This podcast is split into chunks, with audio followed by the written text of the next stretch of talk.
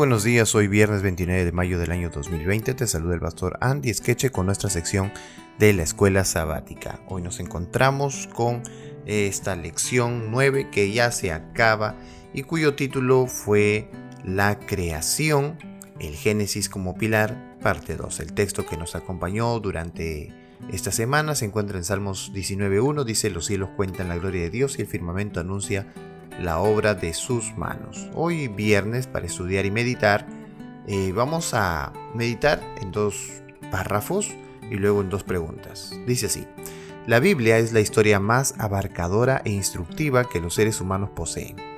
Vino fresca de la fuente de verdad eterna y una mano divina ha conservado su pureza a través de todas las edades.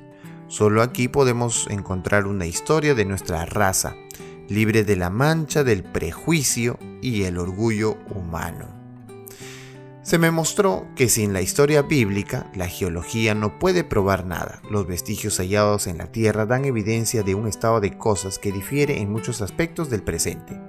Pero el momento de su existencia y por cuánto tiempo han estado estas cosas en la Tierra solo deben interpretarse mediante la historia bíblica. Quizás sea inocente conjeturar más allá de la historia bíblica, si nuestras suposiciones no contradicen los hechos consagrados en las Sagradas Escrituras. Pero cuando los hombres abandonan la palabra de Dios con respecto a la historia de la creación y tratan de explicar las obras creadoras de Dios con los principios naturales, se encuentran en un océano ilimitado de incertidumbre. Dios nunca les reveló a los mortales exactamente cómo realizó la obra de la creación en seis días literales. Sus obras creadoras son tan incomprensibles como su existencia. Entonces vamos a la siguiente pregunta. Pregunta número uno. Cuando las explicaciones científicas sobre la realidad actual, lo que se puede palpar, ver, oír, probar y comprobar, están llenas de debate y polémica, ¿por qué tantos aceptan sin dudar cada declaración científica sobre acontecimientos que supuestamente ocurrieron hace millones o incluso miles de millones de años? ¿Por qué la gente acepta eso y no acepta la Biblia como tal? Eh, a pesar de que las explicaciones eh, científicas no, no, pueden demostrarlo. Bueno, entonces, eh, ¿por qué tantos aceptan? Es la pregunta. Bueno, aceptan porque eso les llama la atención, ¿verdad? Es un ciclo de cosas que nunca termina, es un ciclo de, cosas que nunca acaba y que siempre está ahí jugándote a la mente y dejándote pensar.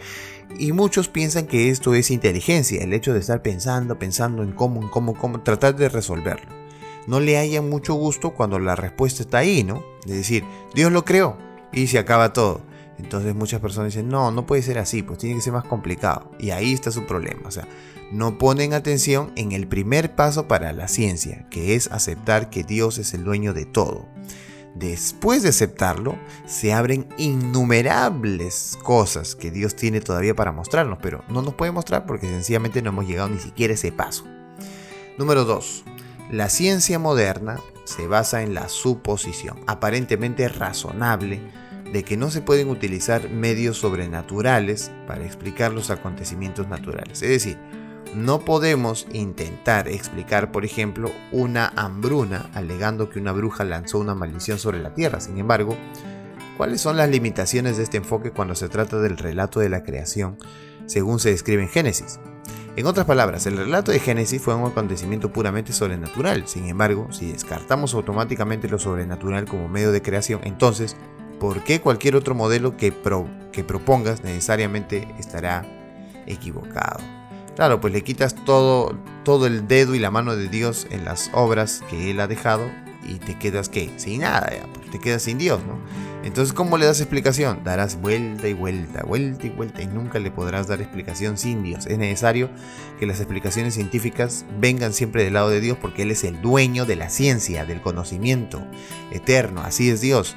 ¿No puedes comprender a Dios? Qué pena, no se puede, pues tampoco nadie puede, porque Dios es un Dios. Si Dios fuera eh, comprendido, dejaría de ser Dios. Dios es absoluto. Justamente por eso nos damos cuenta de que es Dios, que no podemos entenderlo completamente, pero sus obras hablan de un Dios misericordioso, bueno, amante, y cuando Él venga por segunda vez, entonces seguiremos estudiando las cosas que Él ha hecho para seguir comprendiendo el carácter de Dios. Qué interesante. Eh, todo lo que hemos aprendido durante esta semana. Que Dios te bendiga, te ayude, te proteja y que cada día eh, podamos estudiar la Biblia a través de la escuela sabática.